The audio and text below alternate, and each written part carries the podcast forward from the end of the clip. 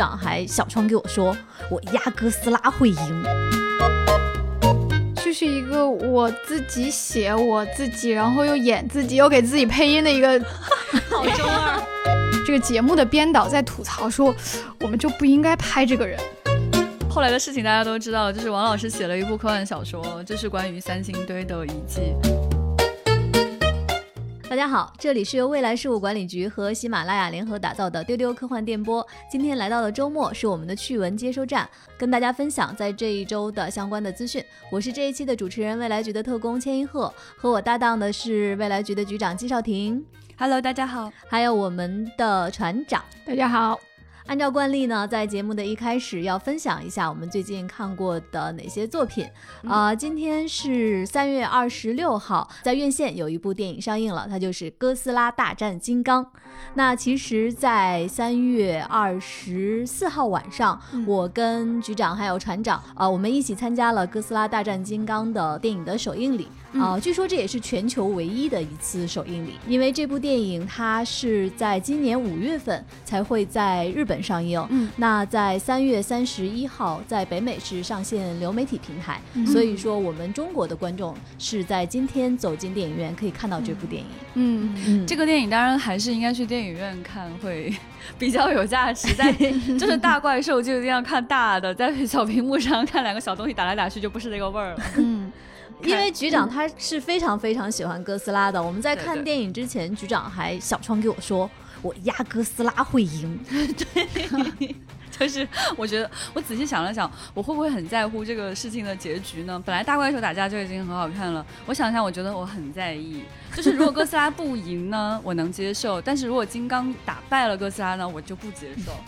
对，所以到底他们两位世纪怪兽会呃怎么样决出胜负呢？推荐大家去电影院看。对，在电影院的那个呃，就是在整个电影开始之前，就会放映了一小段，就是导演的推荐和小栗旬的推荐。嗯嗯，小导演就说这是两位就什么世纪对决，然后啊决一胜负如何如何，然后小栗旬就是 就是说用日语说哥斯拉的吐息和金刚的拳头到底谁会赢呢？就是 只要你用日语说。什么事情都会变得更加的中二。是，那其实今天呢，我们是不会给大家进行过多的剧透的，所以说没有看这部片子的听众朋友们，你们不用紧张。那我们会来分享一下我们看完这部电影的我们的一些感受。嗯嗯。我们会给大家一些无无剧透分享哈，就是，呃，首先大家最关心的一个话题就是打的到底是不是真的好看？呃，可以向大家保证啊，打的是真的很好看。你能看到很多画面，钱是花扎实了的。就是，对，如果你是金刚的粉丝，或者你是哥斯拉的粉丝呢，我觉得，或者你就是纯粹喜欢看别人打架呢，我觉得都是挺热闹的。对，然后它现场的气氛呢，除了画面上之外呢，就是音效会非常非常的好。有推荐大家，除了去关心就是这个 3D IMAX 的画面之外，也可以关心一下杜比的音效。就是你活活在一个 3D 的厅里面，就因为这个音效的效果，听出了那种就是。感受到了这种四 D 影厅的这种震动感，就是你觉得全程都一直在在晃动，而且很神奇的就是在整个观影的过程当中，你真的越看越热，嗯，确实是热了，就是有一种我我也去拉架了的感觉，对对对对对，看完之后浑身冒汗，对对对，看完就还在浑身冒汗。其实打斗场面还是比较丰富的，在在整个全程过程当中，但我也也看到有观众留言说，可不可以不要出现人类，好，能不能两个小时就是他俩？我想告诉你，这样会更贵。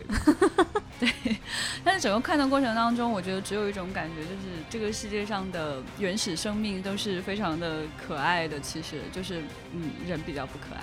嗯，船长说说，我我这部分稍微涉及一点剧透哈，就是介意的听众可以，嗯，跳过我这部分，嗯，快速划过，看看完之后再听啊。这个前情提要呢是，我我一直没看上 EVA 的剧场版的中。然后这段时间我就比较 PTSD，我看什么东西都像看什么都是 EVA。对，就是首先在看哥斯拉之前，我们先先看了阿凡达，嗯我那时候就觉得是 EVA，就我看上 EVA 了，因为确实也是 哈。对，然后出看完阿凡达之后，船长给我讲了一下，哎，我听着还真是，果然是 EVA，确实是 EVA。对，然后我的症状就是严重到什么地步呢？就是我就同事在那个群里发那个天上的鸟的照片，我说这是量产机，这 EVA，然后就那个文件名字里面有个 Q，我说什么 Q，虚破 Q 的 Q 吗？然后就就已经发病到这种程度了。然后昨天去到影厅，我也非常高兴。我说中国国内的观众终于有新，我们也是有新 EVA 可以看的。对对对，而且日本观众还要再等一个月。对。呃，我可以跟大家说一下，我觉得它是一部 EV 的证据啊，就是不是很涉及剧透的。我将要说的都是一些设定上的东西。首先，它这个电影里面有一个南极地下的巨大空洞，然后呢，有一位被选中的驾驶员，他是一个日本人。对，对，然后他需要驾驶着人类制造的一个巨大的兵器去去打架。嗯，然后呢，这个这个驾驶员同步率还不太稳定，然后他他操纵的这个大机器是插电的，嗯，然后后来他就电线就断了，嗯，哦，断了就暴走了，对，嗯啊，还有还有他那个操作系统，就是我我当时看到那个画面，我直接笑出来了，呃，他那个操作系统跟跟 EVA 里面的那个。呃，超级计算机那个 Maggie 长得一模一样，就大家看到就明白我在说什么了。于是我看完了之后就就非常开心，我觉得我看到了一集新的 EVA。而且就是大家可能会觉得，哎，哥斯拉跟 EVA 到底有什么关系呢？有很深很深的关系，朋友们。在二零一六年，曾经上映了一部电影，叫做《新哥斯拉》，它就是 EV 的导演安野秀明执导的电影。而在这部电影当中呢，大家可以看到大量的这个画面、音乐，还有它整体的质感，看起来就跟 EVA 一毛一样。嗯，这个版本如果大家想看 EVA 的话，也可以去看这个版本哈。而且不仅如此，就是之前在跟大家讲到那个逛公园这件事情的时候呢，对。没有骗人的是，我还看过一个在那个大阪环球影城的一个限定时间的短片，它叫做《哥斯拉大战 EVA》。听起来不是假的，是真的。对，所以在这个画面当中，你会你会看到初号机跟哥斯拉之间真实的战斗。然后作为观众呢，你是坐在剧院里面去看的，这是一个四 D 影厅，然后你的座位会晃。你所在的这个影厅在电影当中的含义是，你在一个呃营救舱里面，这个营救舱是被飞机吊起来的，然后你会穿过他们的打斗，去往一个更安全的地方。那这个时候你看到的画面就十分的精彩，而且你的视角还可以不断上升啊，所以是。非常快乐的一些瞬间哈，如果大家觉得就是哥斯拉跟 EVA 是一回事儿的话，你越想越觉得就是那么一回事儿，对，它就是一回事儿，没毛病。对呀，就是史前怪兽嘛。你以为你人类是这个星球上合理的居住者，但实际上人家是更合理的居住者。虽然彼此可能会危及到对方的生命，对吧？但是人家也是无辜的呀。其实，在一九五四年的元祖版本的这个哥斯拉里面，呃，大家都知道啊，就是一个人穿着头套打来打去那样的一个状态。就是你现你现在去看这个片子，你会觉得啊，没有特效，都是一些物理的特效的画面。然后他烧的那个小房子看起来就是那种手工制作的那种街道。我怎么想到了《神秘博士》？哦，对，就是早早年拍摄科幻的一些基本手段吧。对，那那个哥斯拉其实是一个非常深刻的。电影它所展现的是，就是日本人对核辐射的这种深度的深层次的心理恐惧。对。那在今天我们看到这个哥斯拉，基本上觉得就是有点可爱。它在美国电影里面，它表现出来的状态是，它其实是一个呃对人类没有直接威胁的生命，它只是路过。然后他有可能会伤害到你，是因为就是他确实太巨大了，他也不是特别理解你的生存状态。嗯嗯，而且他伤害过别人，他也拯救过一些人。嗯，所以人跟他之间的关系就变得更加的微妙起来。那么在这个这一集，哥斯拉和金刚的关系也非常的微妙，金刚跟人的关系也非常的微妙。啊，这里面就有各种各样的关系会会出现。我觉得这个设定是做过大量的修改的，细节的话大家可以在电影院里面能够找到。那除了这些，船长还有局长，你们会觉得这一版哥斯拉大战金刚还有哪些亮点或者槽点呢？对，就是我觉得随着时间的推移，除了哥斯拉的设定变了之外，其实人人也变得奇怪了起来，难难以形容啊！我就我我没我我没有办法说的很多，我只能说他跟当时的所表现的日本人跟哥斯拉的关系发生了巨大的变化。而在一九五四年版本的哥斯拉当中，其中有一个日本人一位英雄的角色，就叫做秦泽大柱。那呃，现在我们能看到，在这一版的哥斯拉系列当中，就就这个小栗旬所扮演的角色就叫秦泽廉，而他是。呃之前两集有一位秦泽教授的儿子，对，那位秦泽教授的名字叫秦泽朱四郎。是那朱四郎这个名字又是怎么来的呢？就是当年一九五四年版本这个电影导演的名字，他叫做本多朱四郎，所以他们就是把它拼在一起，重新起了一个名字，显得这个人确实是非常懂得哥斯拉的一个人，是有悠久的历史的。嗯嗯，我还是更期待日本人来拍它。那船长呢？我就期待有有有更多哥斯拉的玩具可以买。因为哥斯拉的手办是真的很好看，很好看。它的脊背主要是会发光，在后来的那几个版本有的变成那种很漂亮的冰蓝色，然后还有变成那种火焰色的版本。那其实，在红色在这一部里面拍的那个，呃，就也很漂亮。对，嗯，就所以它的一系列手办都非常的漂亮。它的脊背会做成那种呃，就夜光的材质。嗯，也有真的通电，就是通 LED 的版本，对，所以我希望以后的哥斯拉的电影能有更多更好看的手办，也可以让它的脊背发彩虹光芒，啊，都 都可以发紫绿色，紫绿色的灯光。可以，我我们前段时间就看到有一个版本是那个初号机跟哥斯拉的一个合体，嗯，就是就是就是紫绿涂装的一个机械哥斯拉。对 EVA 粉来说，紫绿就是一切，我懂。嗯，病入膏肓的船长。那接下来进入到我们今天的资讯分享的环节。我们今天的关键词有基努里维斯、金敏，有三星堆，当然还有 EVA，好押韵哦，很神奇的组合。最近，Netflix 宣布将和基努里维斯合作，把基努里维斯担任编剧和主角原型的漫画改编成真人剧集和动画剧集。那基努本人呢，将出演这部真人剧集，并在后续的动画中为角色配音。我刚才为什么没有念到这个他原作的名字？因为我真的不知道怎么念。这样我们在慢慢发的时候还有跟粉丝的一个对话，粉丝说。这书名怎么念啊？波泽壳吗？笨笨说是真的，它的拼写就是 B R Z R K R，所以到底咋念呢？就是 Berserker，啊，Berserker，狂战士，就是波泽壳，什么战士？狂战士，呃，对，然后它的书名把那个英文单词就稍微做了一个变体。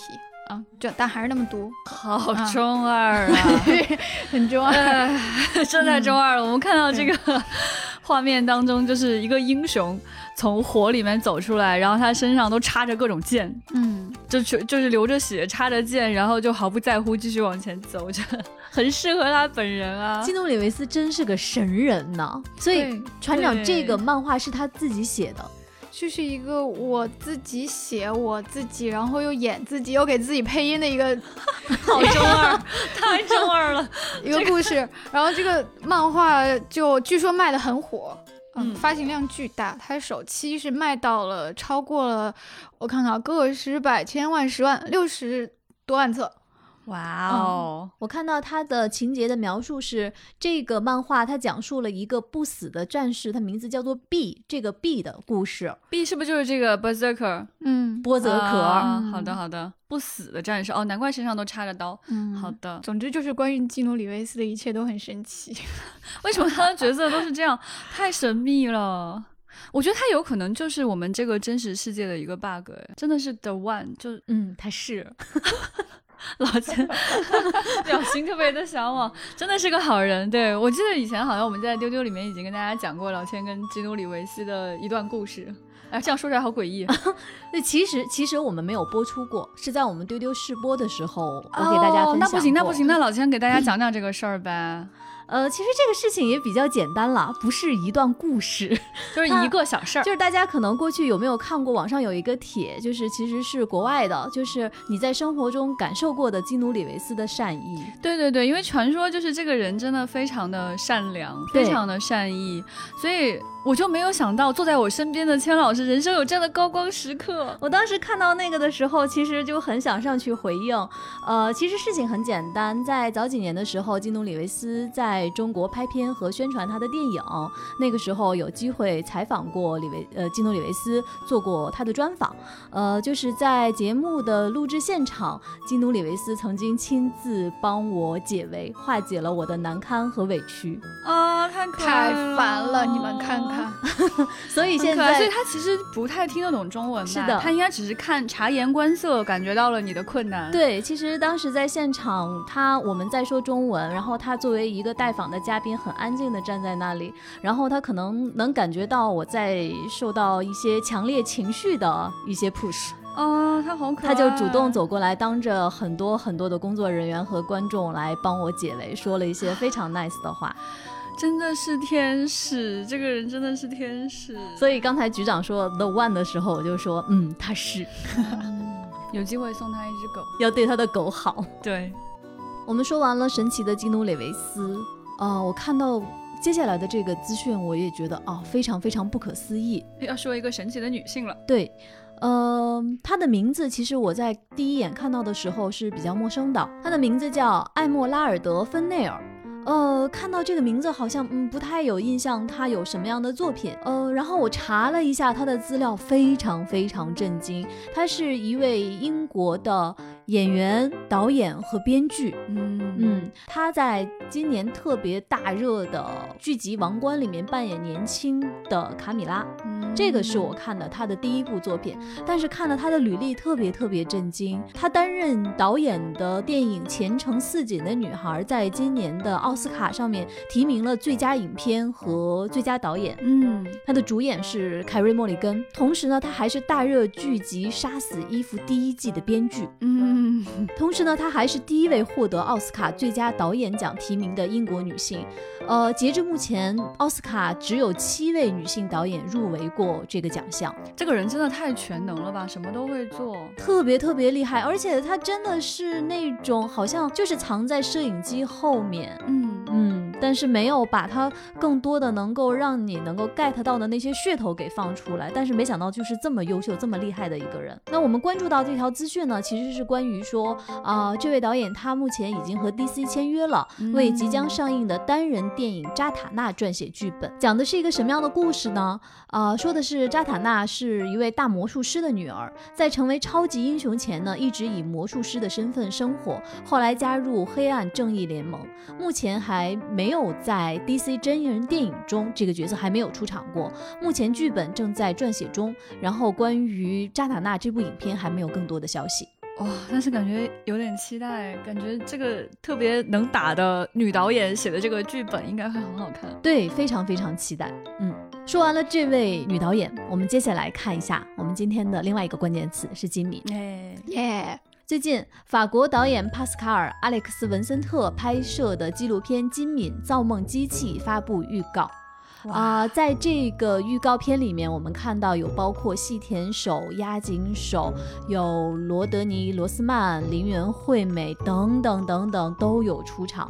然后这部纪录片呢，原计划是为去年金敏逝世十周年之际制作的，但是。在去年没有如期上映，嗯嗯，就是嗯，看到这个就觉得有有扎心一刻吧，因为《造梦机器》是金敏没有能够完成的遗作。金敏当时就是他去世的时候留下的那份遗书，也表达了他甚至表表达了一种抱歉的情绪。他就说：“我还没有做完的事情，就只能交给其他人去做了，就觉得很抱歉，很对不起大家啊，觉得心里非常非常难过。就是因为这个遗作，它其实是一个没有讲完的故事，所以是没有上映过。”的，嗯，又加上去年是十周年，但是这个纪录片也没有能够上，所以就感觉到就是万分的可惜。嗯，因为金金敏大师他没有上映的漫画，没有改编的漫画其实挺多的。嗯嗯，但是他在遗书里面唯一提到的就是说我唯一放不下的一部作品就是这个造梦机器。嗯，然后你就更期待了。嗯嗯，就是什么是他在生前最后的唯一期待的一部作品会是什么样的？而且好像也没有过漫画引进吧。嗯，然后这个作品最核心的主题讲述的是人的可能性。说的是，就算现在不明白自己活着的意义，只要活下去，就会生出意义和目的来。你看到这句话就格外的伤心。嗯呃，我看了一下这个预告片哈，因为现在就是一个早期的一个状态，所以在里面说日语的说日语，然后字幕也是法语的。我就凭我仅有的几个日语单词和一些仅有的法语单词拼，大概拼凑了一下，也没有太能明白这里面的含义。但是我真的非常非常期待这个纪录片的内容，一直都非常想了解金敏他创作的一些内容，还有买过他的就是自述的一本书，就发现这个人真的是天才，他甚至自己也不能说出来他。他为什么能创作出这么有想象力的作品？所以现在情况应该是有很多人工作人员在在根据大师的意愿在完成这个《造梦机器》这部作品，所以未来我们还是有可能会看到的。除了跟金敏相关的纪录片呢？啊，我们在上周的资讯里说，这周一三月二十二号，NHK 呃将会播出一部跟安野秀明相关的纪录片。那这个纪录片播出之后，我们接下来的时间交给船长。船长发出了含笑是，呃，这个纪录片这周实在是太火了，都已经火到圈外了，因为槽点和看点都非常的多。哎，槽点和看点为什么会有这样？首先呢，就 NHK 这个《行家本色》是一个这个老牌经典纪录片，它就是拍摄这种日本的专业的职人精神，就是展现他们专业一面，就是这样的一个纪录片。然后呢，因为最先最先大家讨论起来的一个点，就是这个节目的编导在吐槽说，我们就不应该拍这个人。为什么？嗯。啊，也实在是太，就是大家会形容他，你永远不知道他下一步会做什么。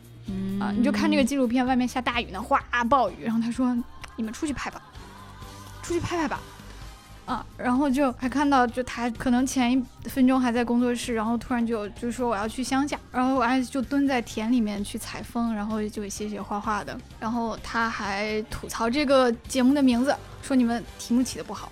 哦，我不喜欢，就因为他题目里有一个 professional，就行家本色嘛。他说这个这个不好，我不太喜欢，还是不要用了吧。然后就 就他让人家不要用这个标题。对啊，就相当于说，比如说焦点访谈来采访你，他说不要提焦点这个词。对 你这名字焦点，你们这个节目的名字不好，是这个意思吗？对，然后这个工作人员你就觉得他要哭出来了，然后他们就在这个节目里吐槽说，我我们就不应该采访这个人。而有一种就是，但是呢，自己抱着选题，哭着也要做完，然后就呃硬是把这个纪录片拍下来。而且你看它最后的呈现效果，拍了四年，跟拍了四年，最后剪出来只有七十五分钟，竟然只有七十五分钟，那该是多难拍，得有多少素材可能拍了最后没有用，但是不能用。哎太好笑了！据说到到最后还是非常感动的一个纪录片，因为感觉安野就是展示了他，我掏心掏肺给你呈现了最后的这部作品，把这个过程完整的记录下来了。嗯，而且他还说了很感动的话，他说我可能有一天会因为我能力不足而停止创作，但是我绝对不会说有一天我不想创作了。哎，对，真好，所以真的还蛮行家行家本色的。说完了安野，我们现在来看看迪士尼。在这周三，我们收到了关于迪士尼他的作品全线改档的一个消息，然后看起来有十来部片子吧，全都改档了。呃，其中比如说《黑寡妇》推迟到今年七月九号，在迪士尼家的流媒体付费和院线同步上映。嗯嗯，之前在节目中给大家介绍过的，其实就是幺零幺中狗的一条支线，艾玛斯通扮演的库伊拉。它推迟到了五月二十八号，在迪士尼的流媒体平台和院线上映。那大家特别特别期待的《夏日有晴天》就是卢卡，他目前取消了北美院线的公映，改在六月十八号在迪士尼的流媒体平台独家播出。我希望他他能在我们这儿上映。对我很，如果是六月十八号号的话，会不会有可能是在中国的院线上？也会同步上呢？啊，求求上映！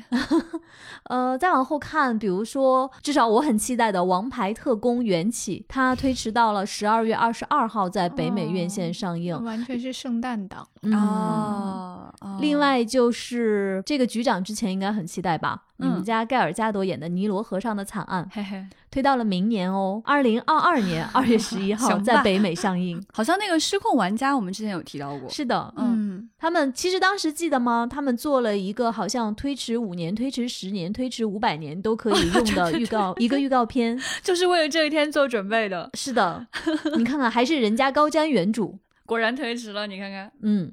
推迟到了八月十三日，在北美院线上映啊，希望在国内也可以看到。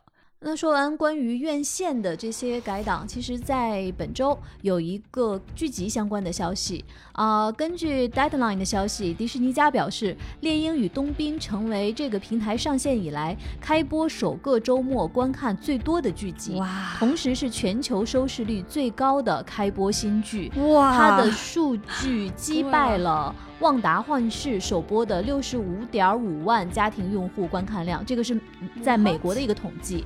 呃，《猎鹰与冬兵》的首当日首播有七十五点九万的美国家庭观看，不过呢，它并没有超过《曼达洛人》在第二季首播当日的一百万观看记录。好的，好的。但是旺达好像最终是超过了《曼达洛人》的。是的，哎，那就说明这个剧的它的潜力是非常高的。嗯嗯。接下来分享一个跟动画电影相关的资讯：动画电影《一百天后会死的鳄鱼》公布了预告片，这个片子将在五月二十八号上映。它的配音有神木龙之介。这个名字也太可爱了吧！就光看名字就已经被吸引了，然后画面也特别的可爱，是一个那种平面的动画，看起来很唯美的样子。嗯，我其实很想给大家介绍一下这个动画的它的一些情节和细节，但是我看了一下介绍，我缓缓下线，请船长帮我完成这个工作。是这样。因为这个主角鳄鱼君有两个好朋友，一个是老鼠，一个是鼹鼠，都是天老师没办法做朋友的生物。鳄鱼君，我们就不能做朋友了？这太可爱了！你醒醒啊！你是一只鳄鱼。啊，有点萌哎。具体的情节现在好像还没有就是公布到非常详细的程度，但是因为它其实是一个有有一个呃网络漫画，对，呃非常治愈的漫画改就很火了。这里有一句话，他说到说，如果人们随时记住死亡的话，会不会采取更好的生活方式与行动呢？他的声优我我是比较期待的啊，就是给鳄鱼配音的是木龙之介，他是你的名字的男主。然后呢，这个鳄鱼君的这个鼹鼠朋友啊，他的声优是木村昂老师。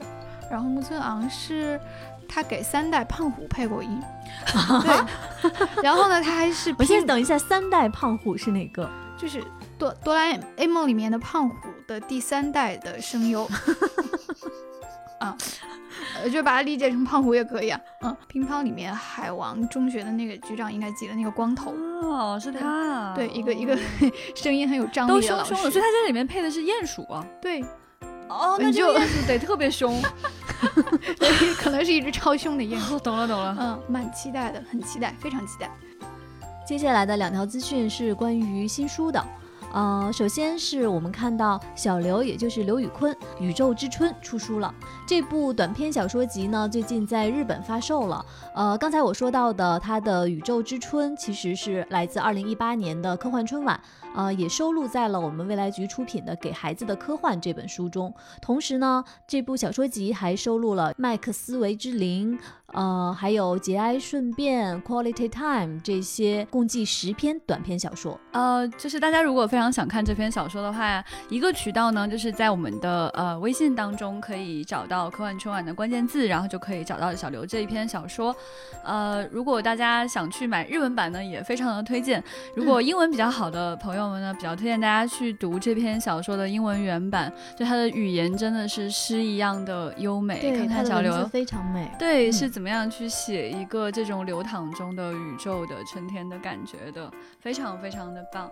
嗯，也可以看出来这些年就是日本读者对于小刘的作品可以说真的是越来越感兴趣。嗯，有多次去，呃，就是翻译小刘的小说，也会去翻译小刘结集出版编辑的，就是英文短篇集到日文里面去。嗯，所以小刘这个人，他你可以说他不仅仅做了很多中文和英文科幻领域的交流工作，他现在也在为中日的交流工作做出贡献。然后同时也特别期待日本读者的反应，嗯，因为他推荐语也是很有意思啊。短篇名手，透彻洞察与稳健叙事交叉的最新短篇集，叹号。哇，标题作品，呃，就说的就是这个宇宙之春，呃，用四季的变化来描述宇宙的变迁，叹号。好喜欢日本读者，每次都跟着热血沸腾。对对对，推荐大家去购买这本早川书房出品的日语的短篇集。嗯，同时在本周呢，还有一位作家他发布了他的新书，就是我们大家熟悉的著名的科学家吴忌老师，他的新书《月球峰会》啊举办了首发式。嗯嗯，月球峰会是吴忌老师写的《月球旅店》的一个序章。呃，我觉得吴忌老师真的是个非常高产的作家，他一年写一本轻轻松松。我真的 觉得，人家作为一个科学家，闲暇在发卫星的闲暇之余，写了这么多科幻小说，主页发卫星，对，见缝插针写写小说。吴忌老师他的就是他在中国的航天领域的成绩是非常的。斐然的，像悟空、墨子、慧眼这些卫星项目都是他负责的，而且他有负责探月项目嫦娥一号和嫦娥三号的科学有效载荷。嗯嗯嗯，所以人家闲暇之余写的这两本小说，真的推荐大家去阅读。而且吴忌老师是一个真的非常善于并且愿意学习的人，他现在在学习写剧本。在学习法语，一位科学家，他对这个世界的好奇是全方位的，对，而且他用他呃立体的知识，呃，可以告诉我们他对这个世界的理解和对这个世界未来的想象。我觉得在这个时代能看到吴忌老师的作品是一个非常幸运的事情。嗯，吴忌老师同时也是一位政协委员，其实他从来没有跟我们说过他这个身份，这是后来才知道的这样的一个身份。他真的好低调，我是看了两会的新闻才知道他是一个政协委员。那他在今年的两会上也，他也有呃提过一个建议，真的是非常的有意思。呃，他现在非常关注新航天，他希望国家能够给商业航天松绑，使商业航天成为国民经济当中一个。充满生机的新兴领域。吴季老师这个人，他所关注的方方面面都是我们这个时代应该去关注的内容。他既是一个实践者，又是一个梦想家。吴季老师在首发式上，他的发言讲得非常非常好，我想给大家分享两段。呃，吴季老师说，在去年的疫情最严重期间，我曾经和 NASA 原局长、ESA 的原局长。我们三位联合发表过一篇文章，我们三个分别来自地球上三个大洲：美洲、欧洲和亚洲，代表三个人种：黑人、白种人和黄种人，和三个职业背景：宇航员、工程师和科学家。我们把人类进入太空、从月球回望地球以及发现系外行星称作太空带给人类的三次启示，呼吁人类停止互相指责，团结起来，共同应对新冠病毒。哇！真的特别特别棒，我非常喜欢吴老师的视角，就是他总是能够站在全人类的视角去看太空探索这件事情。嗯，所以吴极老师说，一本小说甚至一部电影都无法将其内涵完整的体现出来。因此，我希望《月球旅店》给大家介绍一下，是吴极老师的上一部小说。嗯，他说：“我希望《月球旅店》和《月球峰会》仅仅是一个开始，让我们通过更多人的努力，共同说服各国政府以及商业投资人，无论是。”美国的、欧洲的、俄罗斯的，还是我们中国的，说服他们加大对载人航天科技以及太空旅游发展的投入，让更多的人不仅仅是几个航天员，而是成千上万的人，尽快亲身获得从月球回望地球的感悟，亲身接受来自太空的启示。啊，吴老师真的说的太好了！自从认识吴老师之后，我真的每天都在想，如果真的。我作为一个普通的地球人，也可以去太空，可以回望地球的话，到底会改变我人生的什么样的事情？在我们现在还不能去到月球的时候，推荐大家先读一读这本书《月球峰会》，还有《月球旅店》。对，《月球旅店》。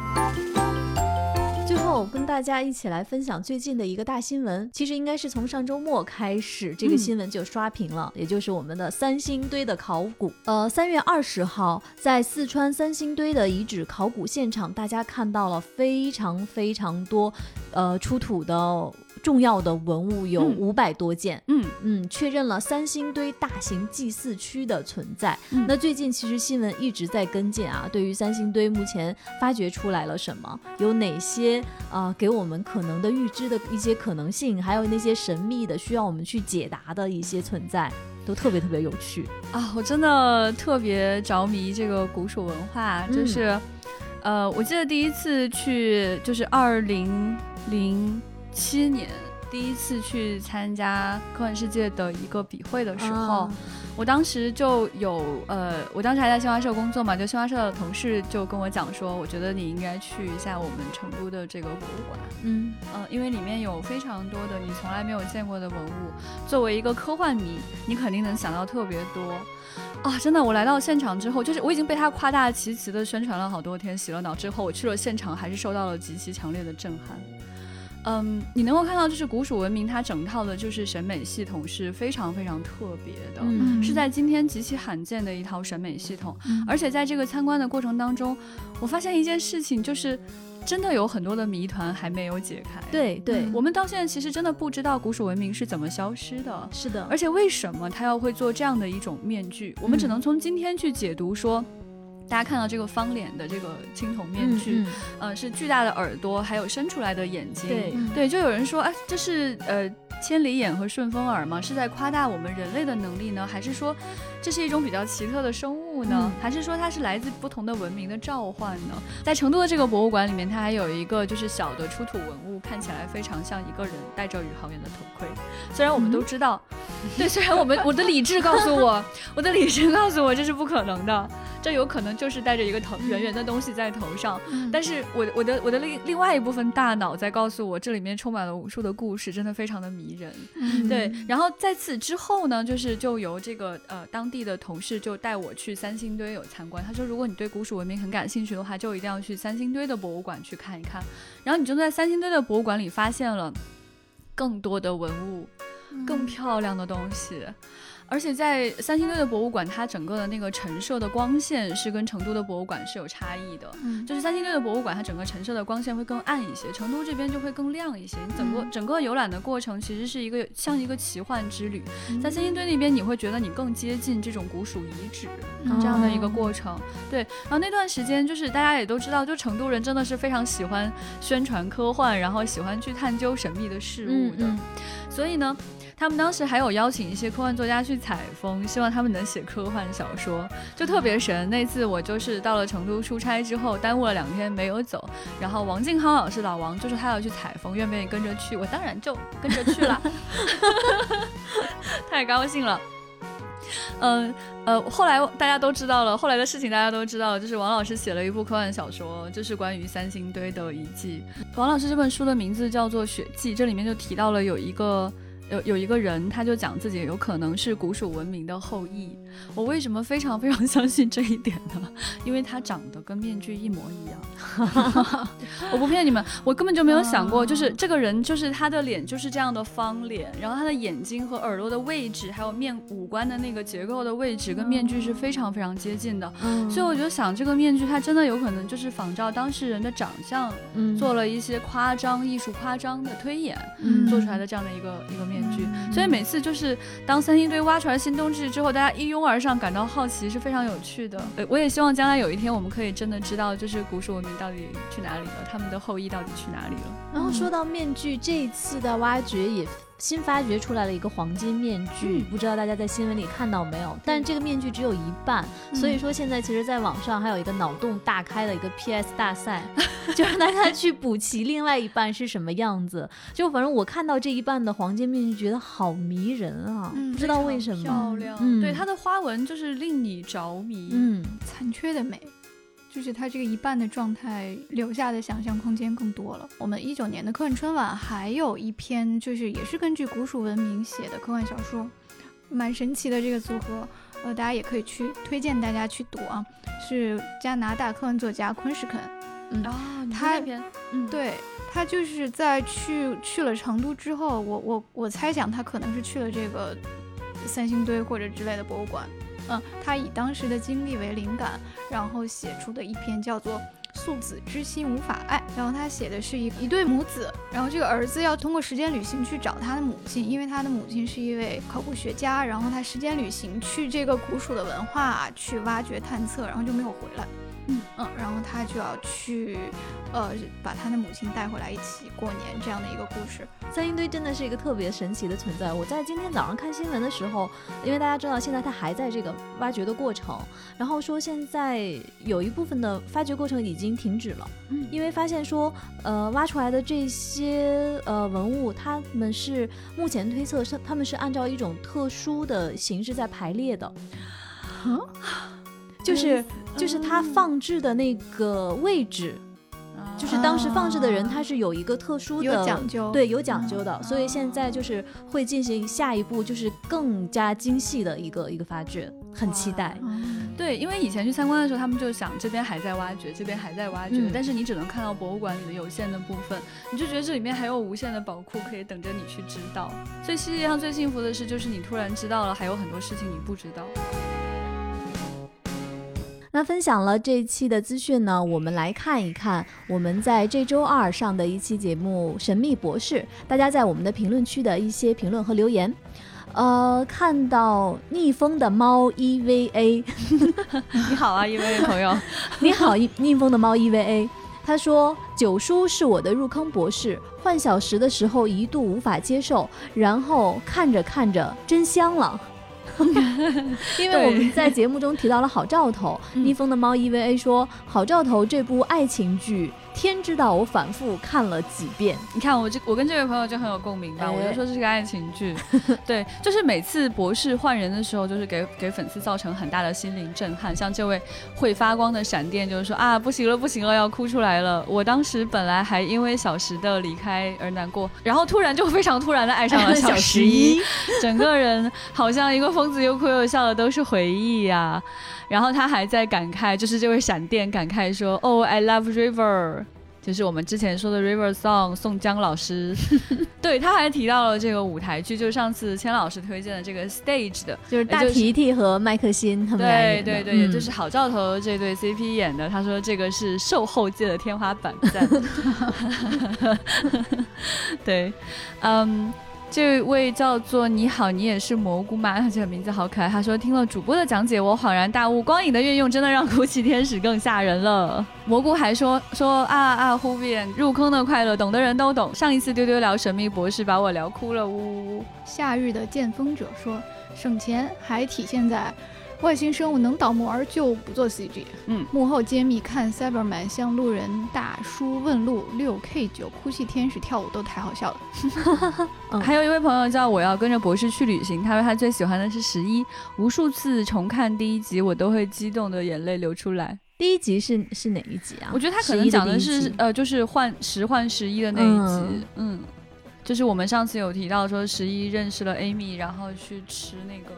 去在冰箱里翻箱倒柜的去找自己到底喜欢吃什么东西。嗯，然后有一个叫石墨复数，他说最爱大提提的第十代，呃，第十代博士。然后他说为天使姐转一个，等身大小就更好了。镇宅，不要不要不要！我的天哪，朋友。哦，因为像当时伴伴在微博上的时候。抽奖抽了一个哭泣天使的玩偶，对，玩偶。我们现在办公室也有这个玩偶，就是他就是那个吓人的那个脸，他就在我身后。对他每天就这样盯着钱老师。另外就是池子幺二幺三八，他说又是神秘博士，我可以再听十期。好的好的，我们在接下来还会再给你安排一期的。呃，还有一位粉丝说，本粉丝太开心了，一直觉得 Doctor Who 可以一遍遍看。主播这么一聊，我瞬间 get 了，就是因为这部剧从人文呃从人文内涵和拍摄方式方方面面都做得很到位，才如此的耐看。所以推荐大家继续去 B 站和优酷上面一遍一遍的刷哦。嗯，谢谢大家在我们的节目下方给我们这么多特别精彩的留言，我们真的每一条都有看。嗯，也想给大家说，如果你很喜欢丢丢，很喜欢我们给你们聊的。这些内容，请一定一定在喜马的页面和其他的一些平台的我们的节目下方给我们来留言和互动，因为你的评论越多，留言越多，平台呢就会根据这些留言的内容和数量给丢丢推流量，这样会有更多更多的人能够听到丢丢。而你不留言，大家都默默的听完之后呢，那可能丢丢就会。越来越来越来被更少的人看见了。是的，所以希望大家可以多多来在平台上跟我们互动。嗯，你的每一次点赞跟留言，其实对丢丢来说都是很有意义的。也希望大家记得要去点这个丢丢科幻电波的订阅。对，因为订阅数量的上升也会得到平台的这个加权的流量。所以非常感谢大家对丢丢一直以来的支持，请大家继续跟我们互动哦。谢谢大家，让我们看到你们的爱吧。然后我们在神秘博士的这期还给大家留了一个接龙的话题，这个话题是你在看神秘博士的时候特别打动你的一段演技是什么？而这个演技并其实并不局限在博士这一个角色上。呃，看到好多朋友给我们来发来了接龙哈，嗯，这位叫李梦瑶的朋友他说小十一用音四音速起子当麦克风，呃，然后以自己一个人自己一个人。喝退地球同步卫星轨道的所有外星人，嗯，就是我当时有提到的这一段，就是非常舞台剧式的这种表演，对，呃呃，就这位叫小皮的朋友，他提到了 Dona，他就是小石的这个 companion，他说 Dona 有说人类和时间领主一样重要，说的太好了，我觉得这个就是神秘博士特别想要告诉我们的事情，每个人都是非常非常重要的。有一位叫怕黄的红色小朋友，他说大提提在 Family of Blood 那两集的演技哭瞎了。另外还有 Midnight 里面的思想实验那一集，所有人都演得特别好，把人性演绎得淋漓尽致。还有这位周小思，他说他喜欢的是皮卡丘和克拉拉的那一段，就是呃我们当时说的这个十二爷爷，他当时跟 Clara 这个人这个 companion 告别的时候的那一段。当时在他们两个人告别的时候，呃，Doctor 他为了保护 Clara 不会被其他人找到，所以他要消除一个人的记忆。嗯，然后呢，这个记忆消除器呢中间被 Clara 动了手脚。嗯嗯，当他按下这个消除了之后，一开始我们都以为是 Clara 不会再记得博士了，但实际上最终发现失忆的是博士。爷爷其实是不知道了，但是 Clara 看着不再认识他的博士离开了，好扎心。对，那段非常的扎心。还有这位叫 Zeta 的朋友说，他说 River 和石在图书馆分别的那段，对，也就是当观众第一次看到 River 向宋江和博士相见的那一段，也就是在 River 的生命里面最后一次跟博士相见的那个时间。他说 River 走了以后，小石还被铐着手铐坐在地上，他说他当时那个眼神非常的难忘。还有燕燕说，九叔和 Rose 最后的道别，以及那个充满爱、悲悯和牺牲的饿狼之吻。嗯，就这位叫弗维尼丘的朋友说，我燃烧一颗恒星向你说再见。对对对，就是永远的玻璃渣。嗯，两个人都提到了永恒的第一秒。还有位叫黑的蓝的朋友说，皮卡和 River 在歌唱塔前的约会。对，就是呃，我们都知道，就是博士跟 River 之间的关系一直是在相互的错过，他们好像没有长期的相处过。应应该是说，在他俩分别之前的一段时光里面，十二爷爷有一次专门约到了 River 一起去约会，而且度过了生命中很长的一段时光。推荐大家去看那个非常非常浪漫的约会。啊，我们在神秘博士这一期真的是收到了好多好多大家的接龙和留言，因为时间的关系念不完了，可以感觉到大家真的是很爱神秘博士。不要着急，我们还给大家准备了一期，在接下来你就会听到了，密切关注我们的节目哦。啊，那今天给大家留一个互动的话题，这个话题是你最喜欢的大怪兽是哪一位呢？嗯嗯，大家可以在我们节目页面的下方的评论区来留言互动。也可以加我们的呃接待员的微信 f a a 杠六四七来进我们的丢丢的听众的粉丝群，跟我们一起来留言和互动。别忘了，最后再提醒一下，订阅丢丢，在页面下方留言互动。谢谢大家的支持，谢谢，我们下周再见，拜拜，拜拜。